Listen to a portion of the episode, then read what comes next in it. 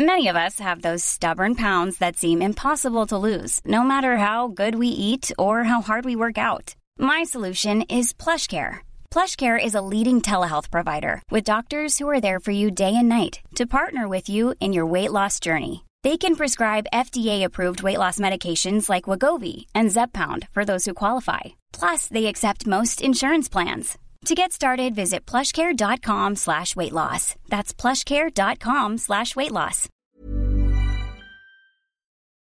Bonjour, c'est Arthur Ignatnesh. Bienvenue dans Échange, le podcast du tennis. La première fois que je l'ai vu, je me souviens pas trop. Mais depuis deux ans et demi, c'est un nom qui revient souvent et de plus en plus fort. Il ne cesse de monter. Et quand on se penche sur sa personnalité, on comprend pourquoi il travaille, persuadé que les résultats ne seront que les conséquences de ses progrès et non une fin en soi. Il dégage énormément de confiance, de sérénité. Il s'adapte, quoi qu'il arrive. Une vraie chance d'enregistrer ce dernier épisode de l'année avec l'une des révélations de la saison. Je m'appelle Antoine Beneteau, bienvenue dans Échange. Salut Arthur, si j'avais envie de finir l'année avec toi, c'est que pour moi, bah, tu as été le joueur français de l'année. Pour la simple raison que tu as commencé la saison 2021 à la 178e place mondiale et tu l'as fini à la 58e place mondiale. Quel est ton sentiment général déjà quand tu regardes ta saison? Euh, Je pense qu'il y a une part de, fierté évidemment, euh, un peu, un peu d'étonnement. Euh, c'est sûr que si au début de l'année on, me fait le script à, l'avance et que je le regarde, je le lis, je n'y aurais pas cru. Euh, même déjà rentré dans les 100, euh, je pensais pas que j'en étais capable un jour. Euh, évidemment, maintenant, maintenant que j'y suis, j'ai toujours plus faim. Donc, j'ai envie d'aller plus haut, mais c'est sûr quand je regarde, quand je regarde l'année et tout ce qu'on a franchi avec, mon entraîneur, c'est, c'est des très belles étapes et j'espère que ça, ça en amènera d'autres. maintenant, ouais, beaucoup de satisfaction quand même. Ton meilleur moment de cette saison, hmm, je sais pas, ta victoire au premier tour à l'US Open en 5-7 contre Ketmanovic en étant mené 2-7-0, je sais pas. Ah, il y en a, il y en a beaucoup, je pense. Je sais pas si j'arriverai en, en discerner un, un parmi d'autres, mais euh, il y a déjà ma victoire sur Sinner, je pense à, à Lyon, qui est, qui est, qui est un sacré match euh, où il se passe beaucoup de choses, beaucoup d'émotions.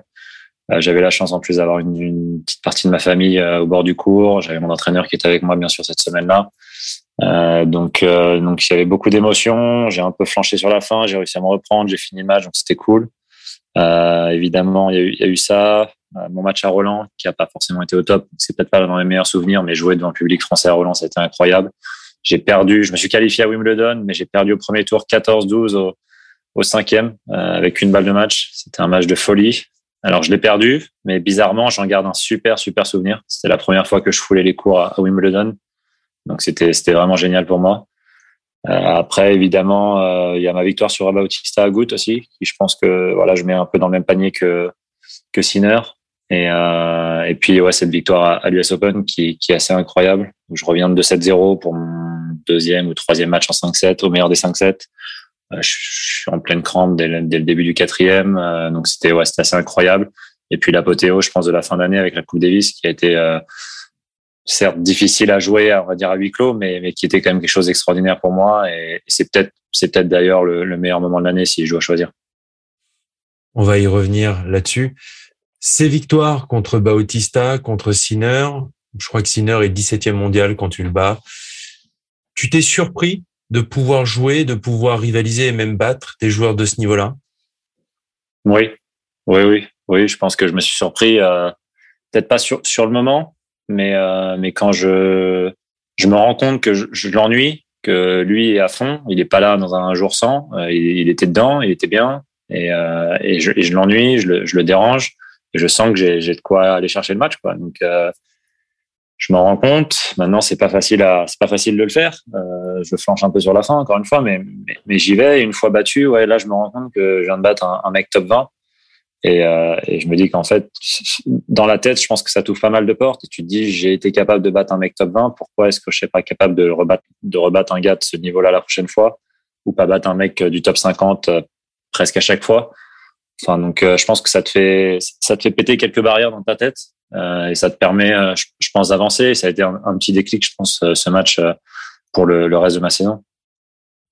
T'en as fait péter quelques-unes des portes cette saison, tu le disais. Il y en a une que tu as aussi pété, c'est la porte de l'équipe de France de la Coupe Davis. Qu'est-ce que tu as ressenti quand déjà tu as appris ta sélection? Ah, c'était c'était assez incroyable. Euh, j'étais à Anvers. Euh, Sébastien Grosjean était était sur place, euh, était déjà sur place. je savais pas forcément qu'il allait venir. Moi, j'ai préparé mon tournoi comme euh, comme comme il fallait. Euh, je sortais de deux trois challengers où j'étais un peu fatigué après l'US Open. Euh, j'avais coupé une semaine, la première fois depuis depuis Roland Garros, je crois. Donc ça un moment, ça m'a fait du bien. Je m'étais entraîné une semaine et j'arrive à Anvers avec voilà plus de jus. J'étais j'étais plutôt bien dans dans voilà dans, dans mes pompes avec la raquette et, et je fais un premier bon match je bats assez facilement Delbonis. Je fais un deuxième bon match où je bats l'autre euh, l'autre serbe. J'ai oublié son j'ai oublié son nom. Jerry non. non. le, le, costaud là, le robuste euh, avec son verre à une main. Lajovic.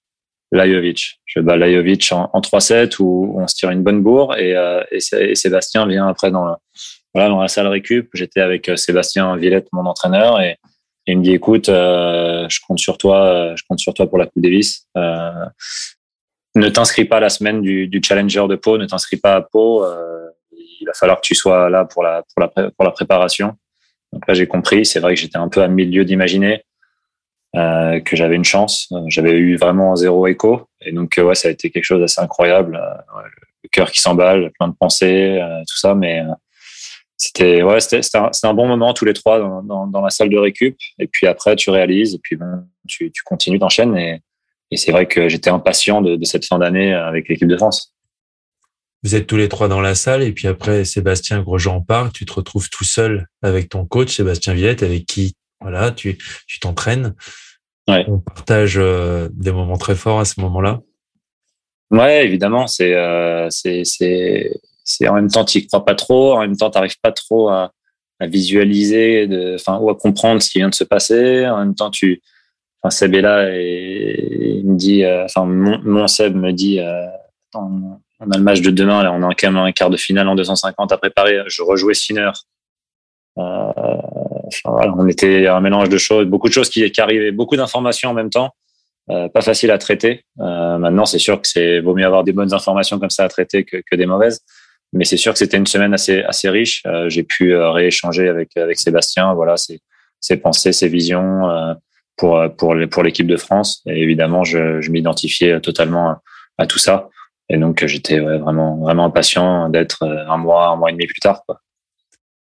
Et puis cette Coupe Davis arrive. Comment ça se passe tout de suite les, la prise de marque avec tes coéquipiers? Il y a un autre jeune, c'est Hugo Gaston, un autre nouveau venu, et puis des joueurs très expérimentés, Richard Gasquet, Pierre Hugues, Nicolas Mahut. Comment ça se passe tout ça?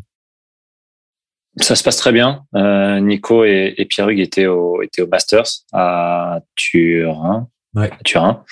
À Turin. Et on se prépare avec euh, Hugo, euh, Richard et, euh, et Adrian Manarino au CNE quelques jours. Donc déjà, on, on, a de quoi. On, on avait, on avait, on avait un peu de temps pour échanger, commencer à, à, prendre nos marques. Après, je les connais déjà tous plus ou moins assez bien du, du circuit. Euh, évidemment, je m'entends très bien avec Hugo, qui est, on a un petit peu plus de la même génération. Euh, donc je sais que c'est un, un, très bon gars, un gars cool, un gars d'équipe euh, qui, qui, est, qui est un peu du, on va dire dans le même dans le même registre que moi euh, par rapport à l'équipe. Donc donc ça c'était cool. Et puis ça se passe très bien. On part on part pour pour l'Autriche, pour Innsbruck.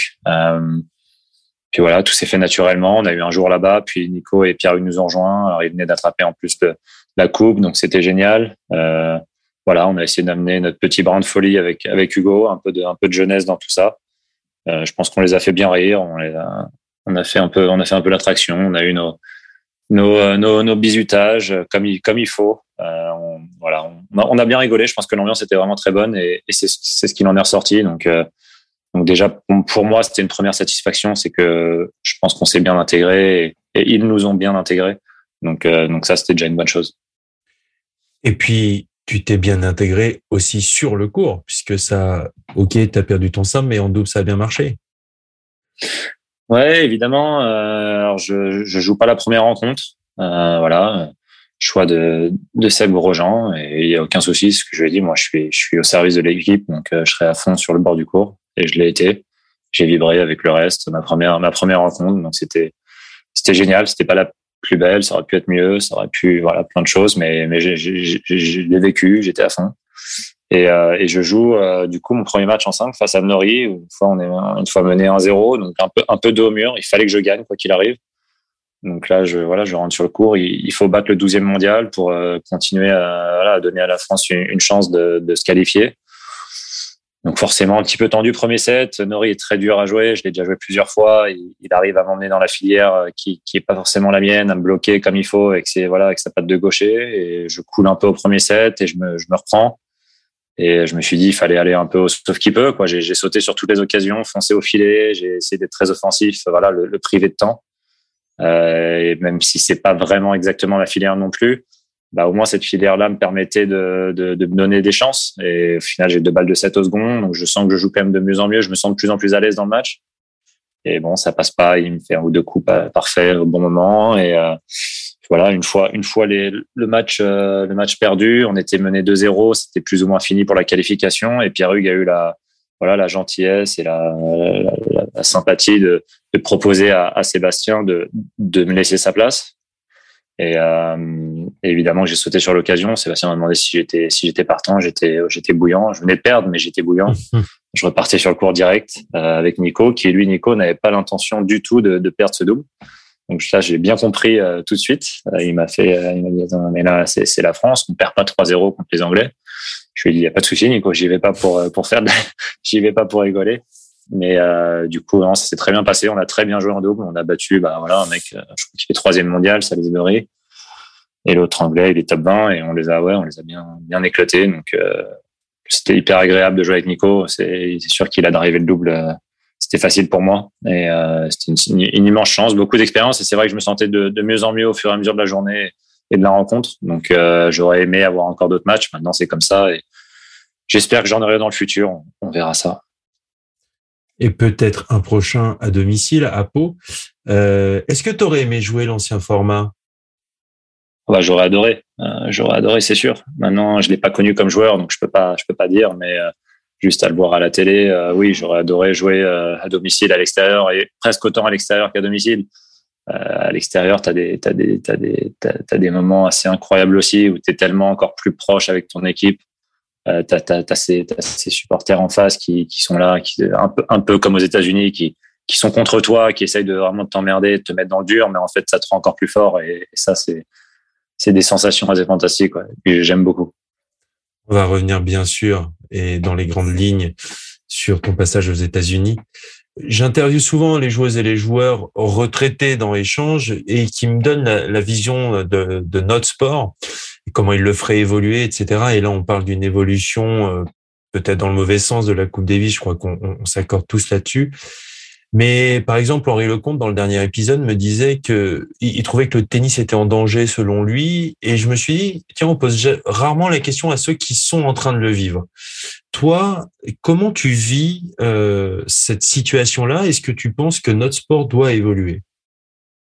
Euh, Je pense qu'il voilà, il y, a cette problématique évidente de tout le monde en parle, qu'il y a qu'une centaine de joueurs dans le tennis qui gagnent qui gagnent leur vie, euh, qui gagnent confortablement leur vie. Et ça, évidemment, je trouve ça pas forcément normal quand, surtout avec les années, le niveau de jeu moyen euh, progresse et progresse. On le voit régulièrement. Des joueurs de centième, de 150e peuvent battre des joueurs top 100 sur un mauvais jour. Ça se fait tous les jours. Enfin, ça se fait, ça se fait toutes les semaines. Et, euh, à l'époque, il y avait peut-être moins de joueurs qui, avaient un assez bon niveau. Maintenant, je pense que c'est vraiment le cas. Et, euh, et, ça mérite tellement plus d'investissement. Quand on voit à l'époque les billets d'avion, ça coûtait pas, ça coûtait pas 1000 balles l'aller-retour. Maintenant, c'est c'est tout de suite des, gros billets. Donc, je trouve ça, délicat et je pense que l'ATP, comme peut-être sûrement la WTA, je suis moins, j'ai moins les informations là-dessus, mais devrait être capable de, manager, organiser quelque chose pour, pour permettre à plus de joueurs de gagner leur vie ou au moins s'en sortir, pas être dans le négatif à la fin de l'année. Euh, c'est trop difficile euh, pour, pour euh, voilà le, le, niveau que ça représente. Je veux dire, au foot, si tu prenais le 150e mondial joueur de foot, je veux dire, c'est plusieurs millions qui gagnent. Mmh. Là, tu parles d'un joueur de tennis, il se demande s'il va dégager un peu de positif à la fin de l'année. donc c'est délicat. La vie en plus c'est pas facile. On est tout le temps tout le temps à droite à gauche. Euh, c'est pas forcément évident. Donc ça, je pense que c'est vraiment une problématique qui devrait être soulevée. Euh, où euh, voilà, la TP devrait devrait pouvoir se réunir et je sais pas, soit augmenter les prix en challenger euh, sur le circuit un petit peu voilà secondaire, euh, soit soit avoir une manière de rémunérer les joueurs un peu plus sur une base fixe ou quelque chose ou sur, sur un classement de fin d'année. Je pense que c'est quelque chose qui serait vraiment faisable parce que j'ai l'impression qu'ils augmentent toujours les, les, bénéfices pour les meilleurs joueurs, mais euh, mais malheureusement il n'y a pas suffisamment de choses faites pour les pour ceux qui sont un petit peu en dessous, qui pourtant ont un niveau de jeu qui, qui le mérite totalement. Je, je me disais ça euh, depuis le début de l'enregistrement. Tu me disais au début de l'année, si on m'avait dit euh, que j'allais atteindre ce classement, que j'allais avoir les résultats que j'ai eus, euh, j'aurais signé tout de suite, je, je l'aurais pas cru. Et pourtant, tu dégages énormément de confiance et de sérénité. Comment tu l'expliques? Ben Alors, euh, je, je l'explique pas forcément. J'ai peut-être ma, ma, je, devine, peut-être, je suppose que c'est euh, c'est peut-être du fait de mon âge. Euh, je suis peut-être, je, suis jeune dans la tête. Ça fait que trois ans que j'ai attaqué le circuit, mais je pense que j'ai beaucoup de fraîcheur, mais j'ai quand même 26 ans, donc j'ai vécu quelques trucs. Euh, ça m'a peut-être permis d'être un peu plus les, pieds sur terre quand il se passe des choses, peut-être dans un sens comme dans l'autre.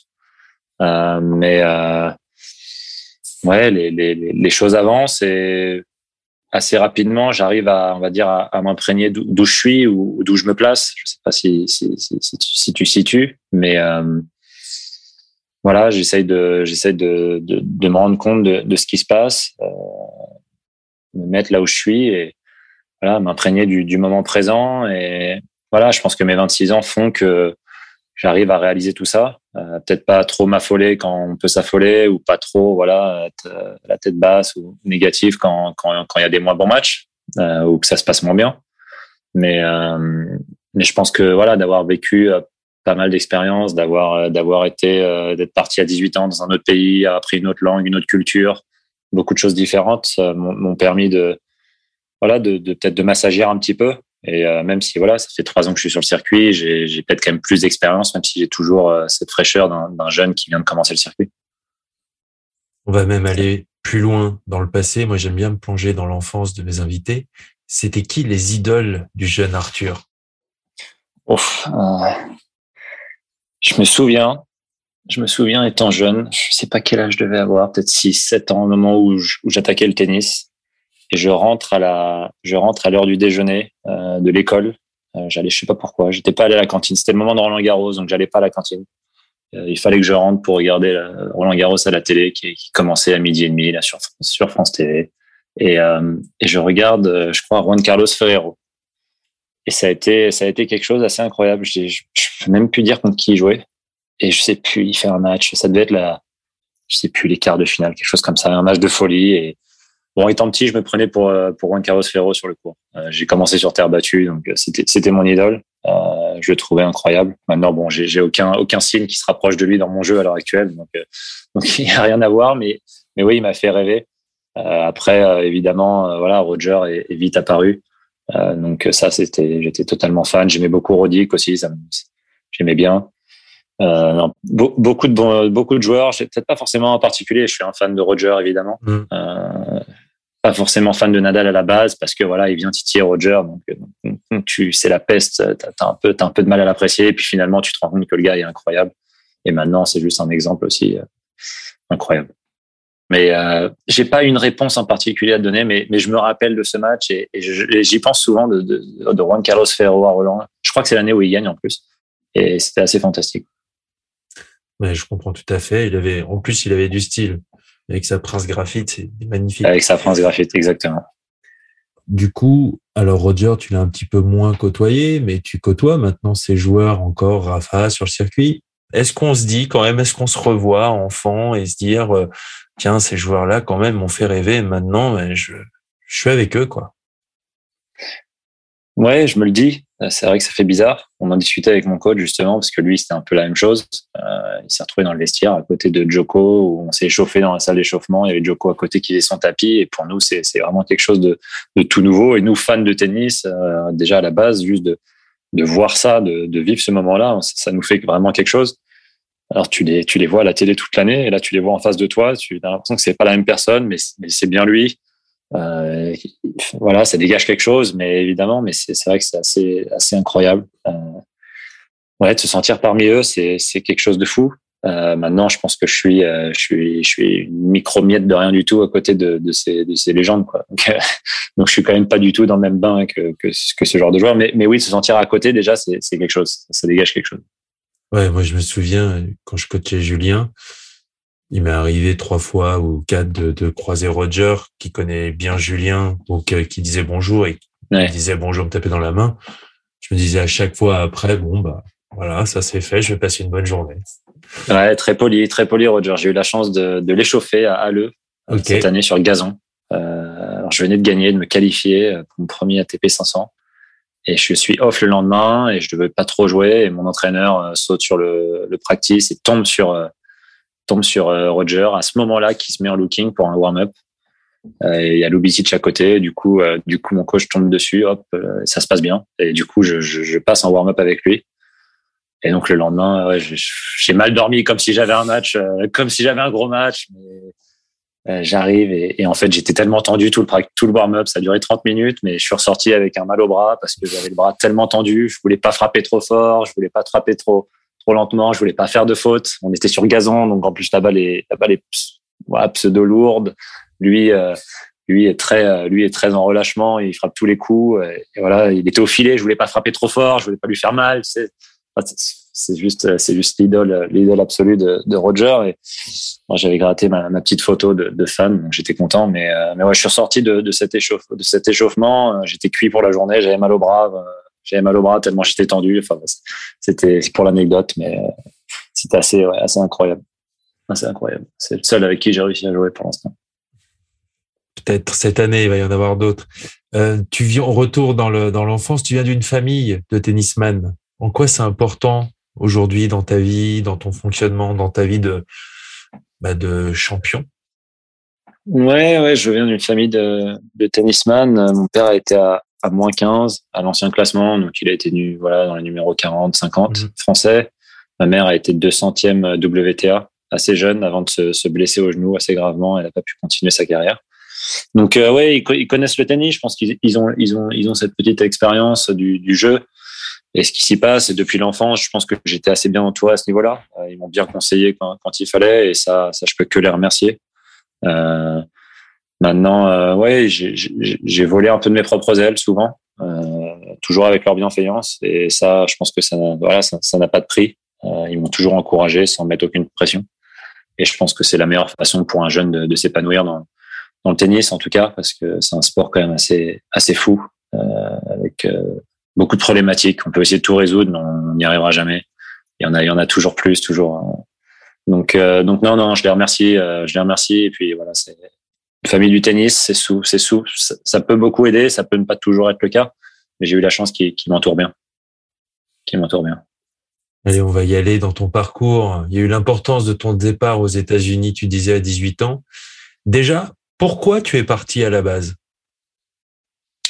Pourquoi je suis parti? Euh, J'étais avec une bande de potes au, au lycée. Euh, on était tous les trois, après, euh, tous les quatre, presque au même classement dans les Yvelines. On s'entraînait à la ligue et euh, ça se passait très bien. J'étais, moi, je m'éclatais être avec mes potes toute la journée. On était dans un lycée classique. On avait quelques horaires aménagés, mais pas grand chose.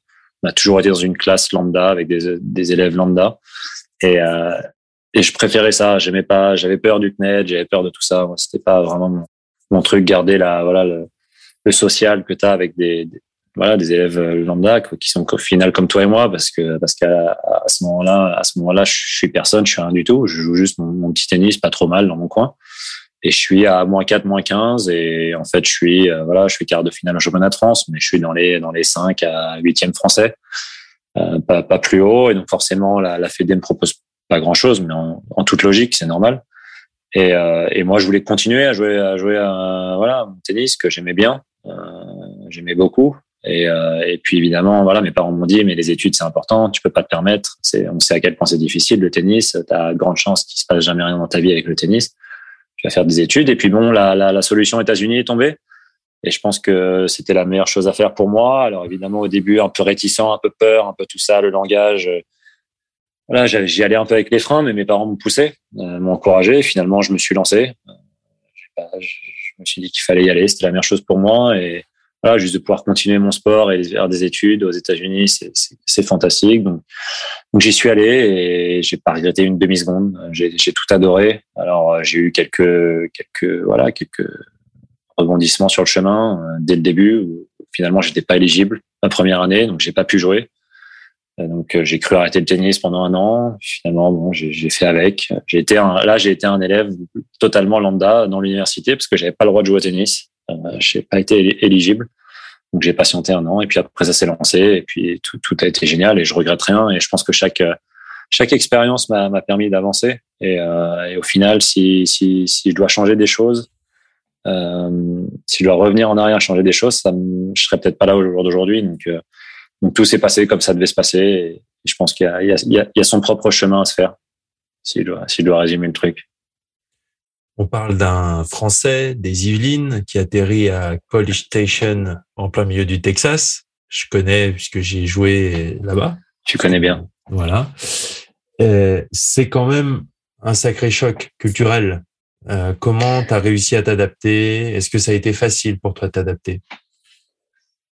Ça n'a pas été simple. J'avais décidé de. J'ai eu mon bac en pendant l'été 2013, si je me trompe pas. Et j'avais décidé de rester un semestre en France. J'avais le choix de partir soit en septembre, soit en janvier. J'ai décidé de partir en janvier pour faire quelques tournois, justement, me permettre d'être un peu libre pour une fois, pas avoir d'école, faire des tournois, faire des futurs, prendre un peu d'expérience. J'ai fait quelques futurs pendant ce, ce fall 2013, entre septembre et, décembre, et je me suis planté, bien planté. Je me suis demandé où est-ce que j'étais, qu'est-ce que je faisais là. J'étais, voilà, été en Tunisie une fois ou deux, j'ai été en Égypte.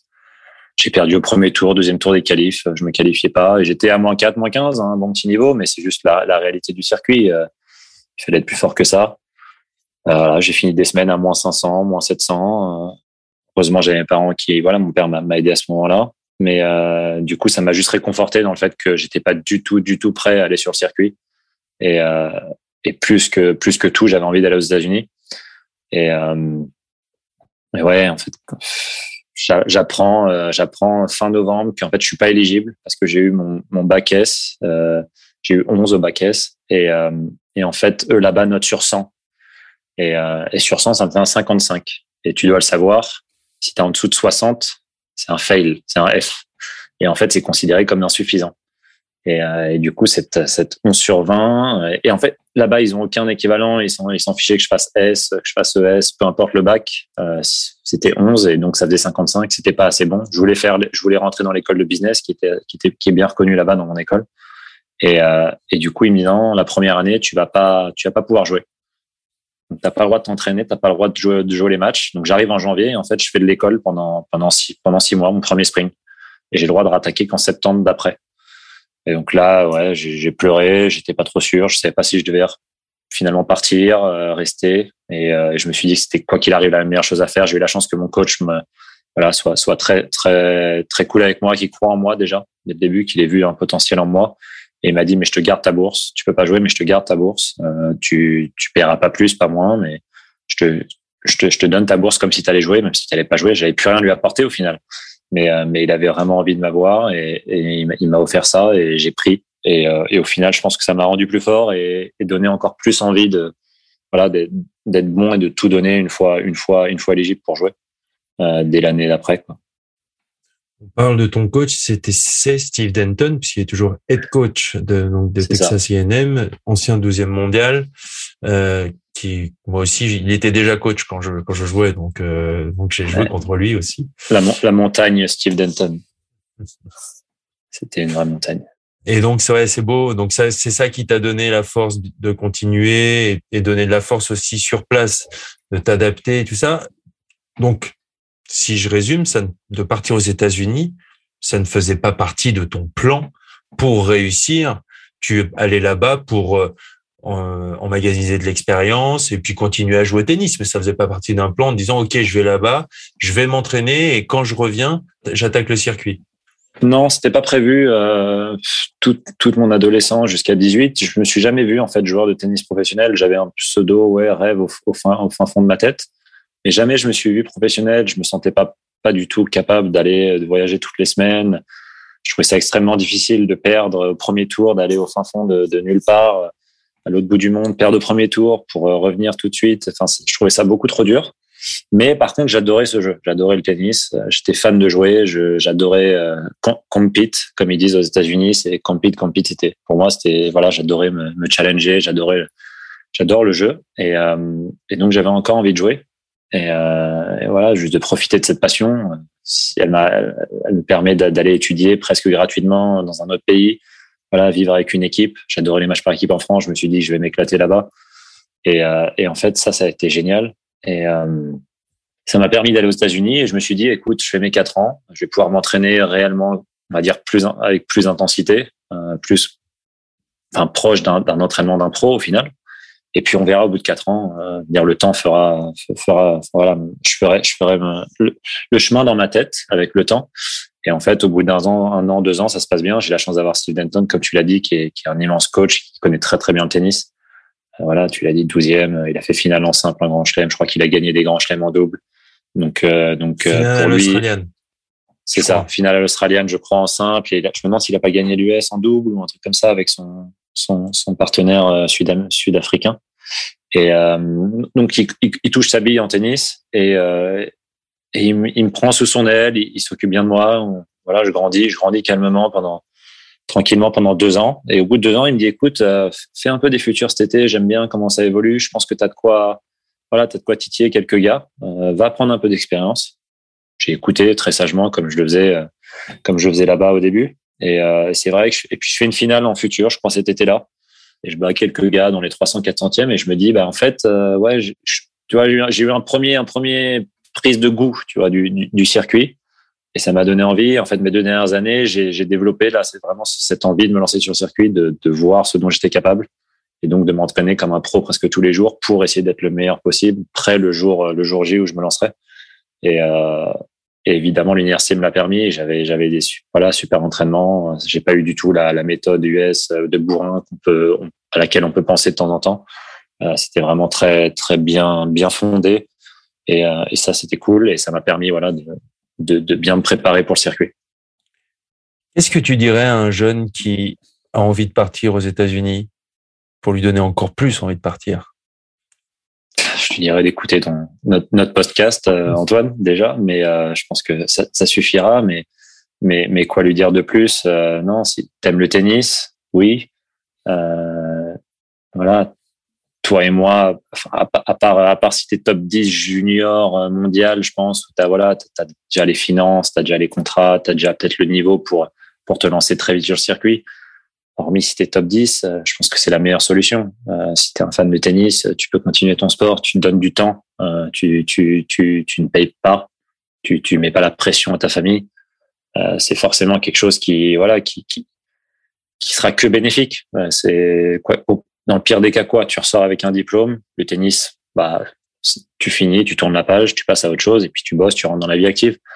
Et, euh, et moi, ça m'a vraiment sauvé parce qu'à 18 ans, j'aurais fait un an sur le circuit à tout casser euh, en France et puis j'aurais dû passer à autre chose euh, parce que financièrement, il n'y a aucun intérêt. J'aurais jamais réussi à m'épanouir, progresser forcément parce qu'il faut s'épanouir pour progresser, je pense.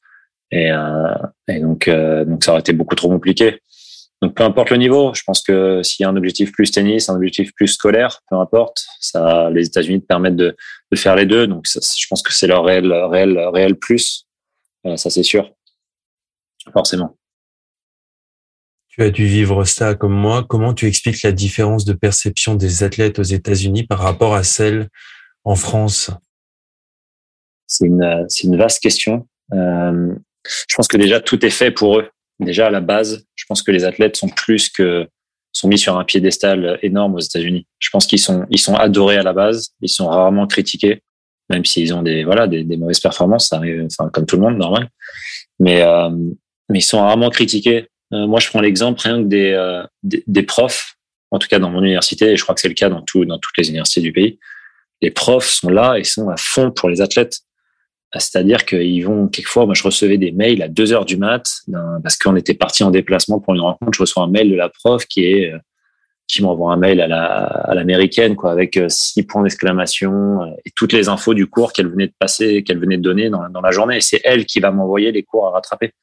et j'avais un examen à rattraper. Elle me dit, mais tu viens quand tu veux, quand tu es prêt, tu prends le temps pour préparer.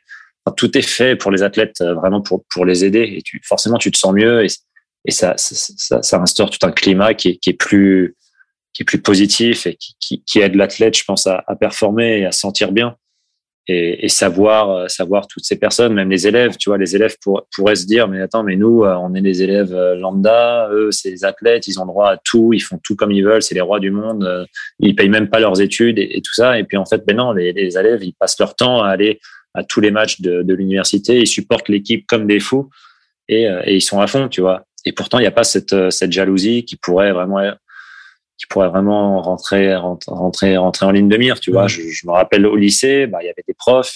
Nous, on était les quatre, les quatre, enfin, quatre joueurs de tennis qui avaient des horaires aménagés. Bah, je me souviens au lycée, il y avait des profs, tu sentais qu'ils étaient un peu, euh, un peu agacés par nous. Alors, on a, on a rien fait, on était les gentils petits garçons, mais, mais on n'avait rien fait de, de, spécial, mais juste parce que, bah, on bénéficiait d'horaires un peu, un peu arrangés. Euh, il fallait qu'on récupère des contrôles parce qu'on les avait ratés, on pas en tournoi, tout ça, ça les, ça les agaçait. Donc tu te sentais forcément pas très bien. Tu te disais qu'est-ce que j'ai fait de mal, mais en fait on n'a rien fait de mal. C'est juste c'est plus cette mentalité, c'est plus cette mentalité qui est un petit peu différente. Et euh, voilà après voilà ils ont aussi d'autres d'autres défauts sûrement euh, dont on a les qualités, mais mais mais c'est comme ça que ça se passe, je pense. Ouais, c'est culturel. C'est culturel le fait de.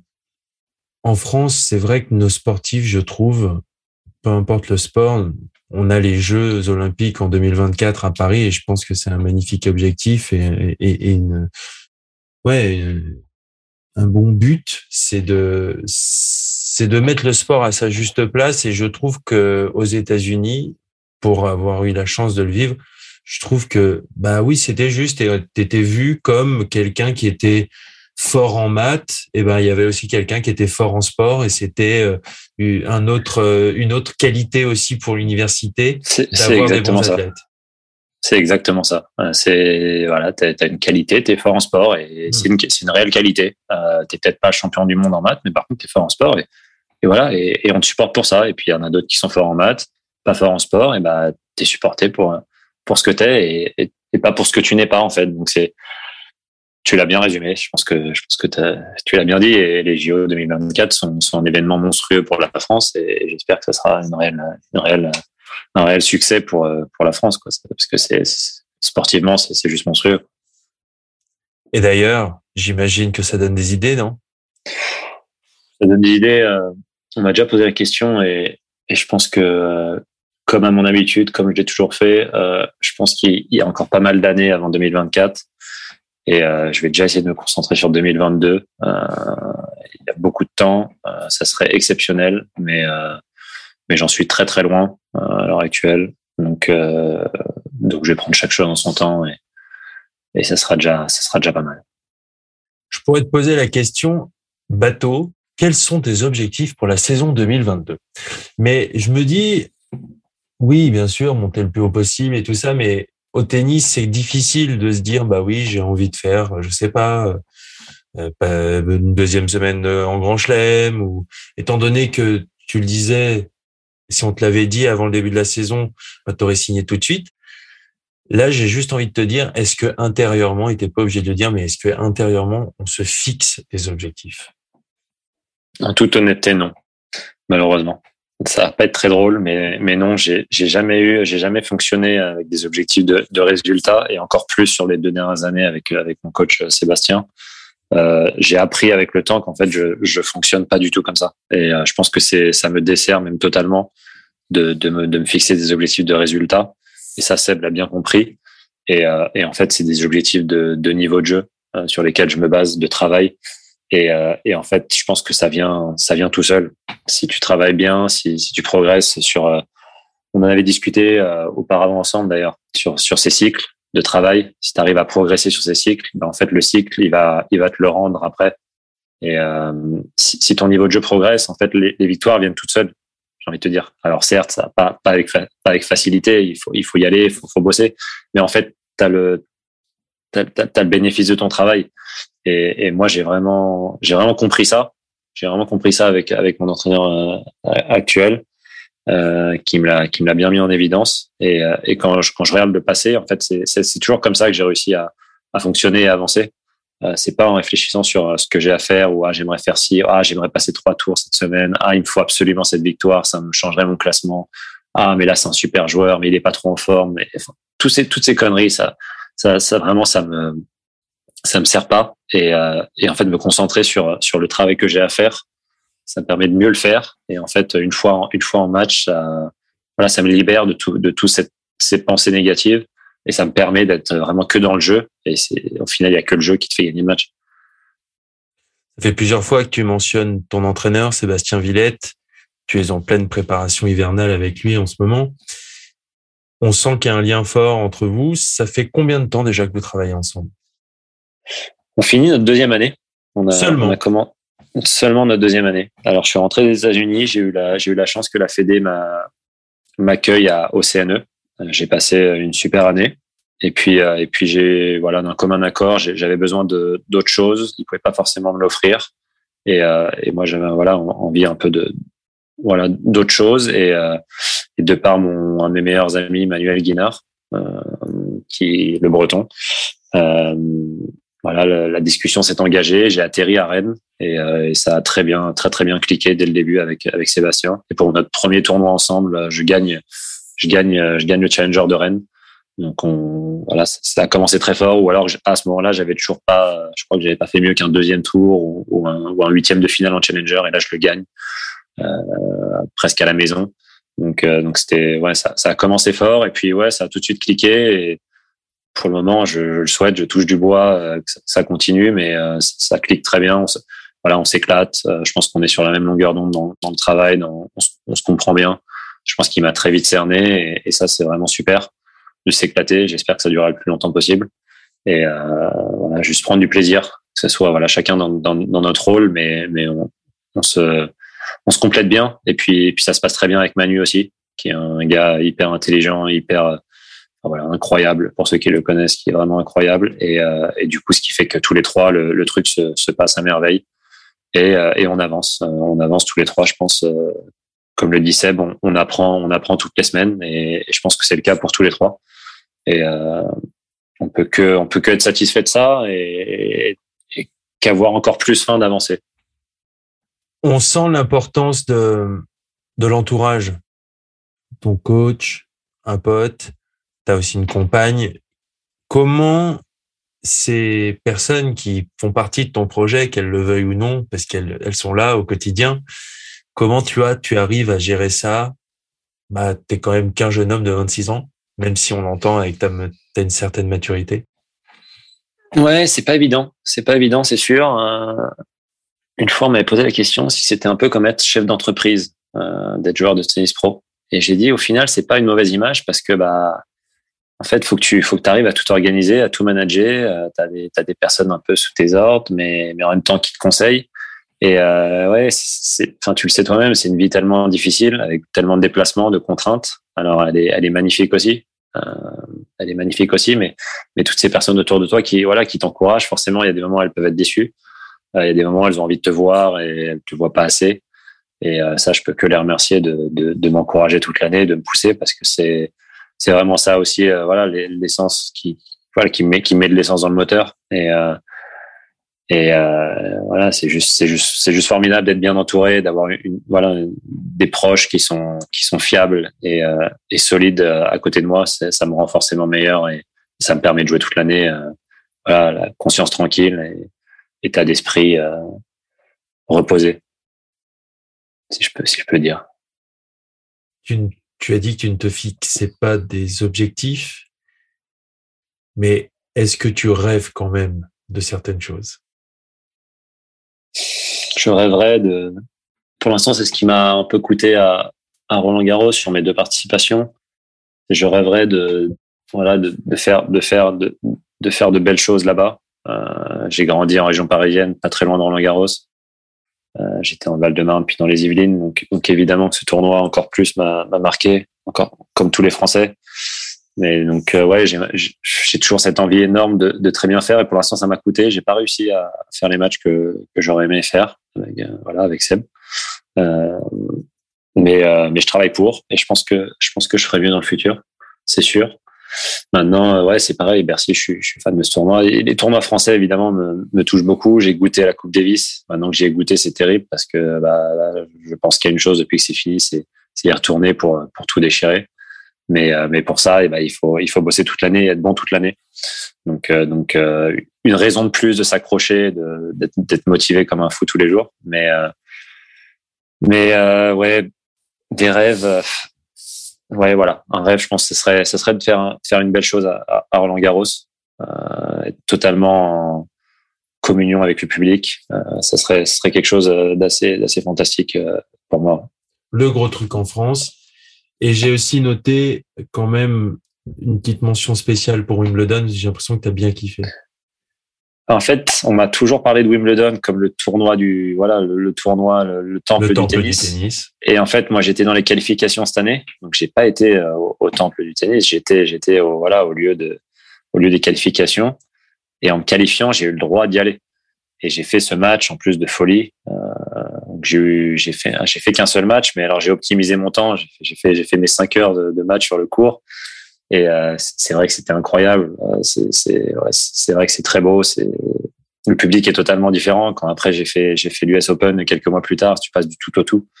Mais euh, oui, j'ai envie d'y goûter. En fait, j'ai envie de goûter à tout. C'est ça qui est terrible. Plus tu plus t'avances, plus t'as envie, plus t'as faim. Et là, je suis jamais allé de ma vie en Australie. J'y vais dans, quelques jours. Et donc, on, dit souvent aussi que c'est peut-être le grand chelem le mieux organisé pour les joueurs. C'est ce qui leur sort. Et je suis impatient de, de, découvrir tout ça. Donc, euh, donc évidemment que c'est non, il y a plein de tournois en fait, plein de tournois qui t'as envie de voir, t'as envie de t'as envie d'être sur le court, t'as envie de, de compete, de, de t'accrocher avec des gars, de, de, d'être dans l'effort, dans le dur et ouais, ça me donne très envie. C'est génial l'Australie, il y a une petite ambiance de rentrée des classes j'ai toujours ressenti ça en allant là-bas. C'est toujours assez, assez agréable. Tout le monde est content de se retrouver et tout. C'est assez cool. Euh, On verra ça. On a l'impression que ta motivation et ton, ton ambition a évolué avec ta carrière et avec ce que tu as pu accomplir, mais au fil des années, tu te disais, c'est pas un rêve que tu as depuis tout gosse où tu te disais, je vais être numéro un mondial, je vais être champion de tennis et tout ça. Mais quand même, moi, je, je, je, pose cette question à tous mes invités. Je leur demande d'où vient leur rage pour devenir les champions qu'ils sont et, euh, et accomplir les grandes choses qu'ils accomplissent. Selon toi, elle vient d'où cette rage que tu as en toi, même si tu dégages énormément de calme, mais je suis sûr qu'il y a un feu intérieur, non? Ouais, je pense que j'ai un gros feu intérieur. Pour ceux qui me connaissent, euh, j'ai un gros feu intérieur. Je suis pas le dernier à être prêt à me chauffer euh, me chauffer sur des sur, sur des matchs, sur des trucs, mais euh, on se perd un petit peu. Je vais revenir sur ta question, mais mais euh, non, pour euh, d'où est-ce que cette rage vient? Comme tu l'as dit, je suis pas tombé dans le dès l'enfance à, me dire je veux être genre de tennis professionnel. C'est plus le truc qui m'est tombé dessus, je pense, autour de la de mes 20 20 ans. Euh, et, euh, et, en fait, j'ai juste envie, j'ai cette envie de, de voir jusqu'où je suis capable d'aller, euh, où sont mes limites. Et euh, tant que tant que j'ai pas voilà tout donné avec euh, en grimpant grimpant les étapes une par une, mais j'ai pas tout donné, je me dis là j'ai plus rien, je suis pas capable d'aller plus haut. En fait, j'ai toujours j'aurais j'aurais toujours envie d'aller plus haut, j'aurais toujours envie d'aller voir ce que je peux faire de mieux. Et, euh, et ça, Seb arrive bien à me, à me driver là-dessus. il, il, est toujours capable de, de, de, de me challenger pour aller pour aller chercher plus loin, plus haut, plus fort. Euh, voilà, toujours plus difficile. Mais euh, après, évidemment, cette, cette rage, je pense que aussi, elle, elle vient de, je pense, de mes proches qui sont qui sont quand même énormément dans le tennis et euh, ça me fait juste tellement plaisir aussi quand quand je les vois heureux pour pour moi et quand j'ai des beaux résultats et, et, juste les, voilà les voir épanouis, euh, ça me c'est presque en fait ça donne c'est le fruit c'est le fruit de ma victoire moi j'ai gagné mon match, je suis ravi, mais en fait c'est la, victoire, elle s'est gagnée dans les, elle s'est gagnée à l'entraînement, elle s'est gagnée sur les semaines précédentes où, j'en ai chié tous les jours dans, dans l'ombre où personne n'a rien vu. Et, euh, et, là en fait la victoire, elle est presque plus facile à, à obtenir que que les entraînements difficiles et, juste de voir mes proches heureux, euh, voilà, tous ceux que j'aime, euh, être euh, être super, voilà, content pour moi, épanoui. Euh, enfin tous les adjectifs qui vont qui vont avec ça ça me donne beaucoup de voilà de, chaleur et de, et de force et, euh, et, je pense que ça c'est c'est quelque chose qui me, voilà, qui me redonne l'envie d'y retourner. Et c'est un peu addictif, évidemment, mais, euh, mais je pense que ma rage vient de là aussi, évidemment, en plus de, de tout le chemin, voilà, mon chemin un peu spécifique que j'ai eu jusqu'ici, euh, qui, qui m'a construit et, euh, et auquel j'appartiens étape par étape. Entre voilà mes, mes années classiques lycée, mes années universitaires où je me suis identifié à une équipe, à, à des potes, tout ce qui va avec, voilà, ma découverte de la Bretagne, euh, ce nouveau milieu où je m'y sens bien et, euh, et où je m'éclate et où j'ai envie d'avancer. Donc euh, plein, voilà, quelques quelques petites choses qui, qui me font qui me font qui me font avancer au quotidien et, et je pense que pour répondre à ta question, c'est c'est là-dessus qu'il y a un ensemble de choses qui qui se dégagent pour pour me faire avancer. Je pense que c'est bien pour finir euh, cette, cet échange. Une dernière question. On est en période de fin d'année je ne peux pas rater cette question. Quel est ton vœu pour cette nouvelle année qui va arriver? Mon vœu, écoute, euh, c'est pour l'ensemble euh, du monde. J'aimerais, j'aimerais que le Covid se calme un peu, nous laisse un peu tranquille. Ça, ça serait, ça serait beau dans l'ensemble. Et puis ça, ça fera du bien au moins un peu au tennis, aux, spectateurs qui pourront venir à 100% sans, sans, sans trop être, être ennuyés. Et puis personnellement, bah, j'espère voilà avoir une, saison une saison épanouie avec euh, encore de, beaux matchs, de belles découvertes, des beaux tournois, des beaux tournois à découvrir, euh, des défaites dures à avaler mais qui, qui feront avancer et puis puis des belles victoires. Si, si possible avec un peu un peu d'équipe euh, sur les bords, ça serait ça serait génial. On te le souhaite en tout cas et c'est un en tant qu'observateur, un des nombreux observateurs du tennis, c'est un bonheur de devoir évoluer et, et en tout cas on sera derrière toi. Voilà. Bah, c'est gentil, merci Antoine. Et merci de ton invitation, c'était, c'était cool. Merci beaucoup Arthur. Je te laisse aller te reposer. Tu dois t'entraîner en vue de ce premier Open d'Australie. Et, euh, et on se dit à très bientôt. Merci beaucoup Arthur. À très bientôt Antoine. Salut, merci. Merci à Arthur pour sa disponibilité durant sa période d'entraînement et ses moments de partage. Merci à Enguerrand aussi à la réalisation au Studio Laude. C'était le dernier épisode de l'année et je vous remercie vraiment pour tout. Vous êtes plus de 15 000 à écouter chaque épisode et je n'en reviens pas. Continuez à m'écrire, me partager vos remarques. Moi, je vous prépare des surprises à la rentrée, de nouveaux formats. Passez de très belles fêtes. Je vous souhaite tout le meilleur pour cette année 2022. À bientôt pour un prochain épisode d'échange et d'ici là, eh bien, prenez soin de vous.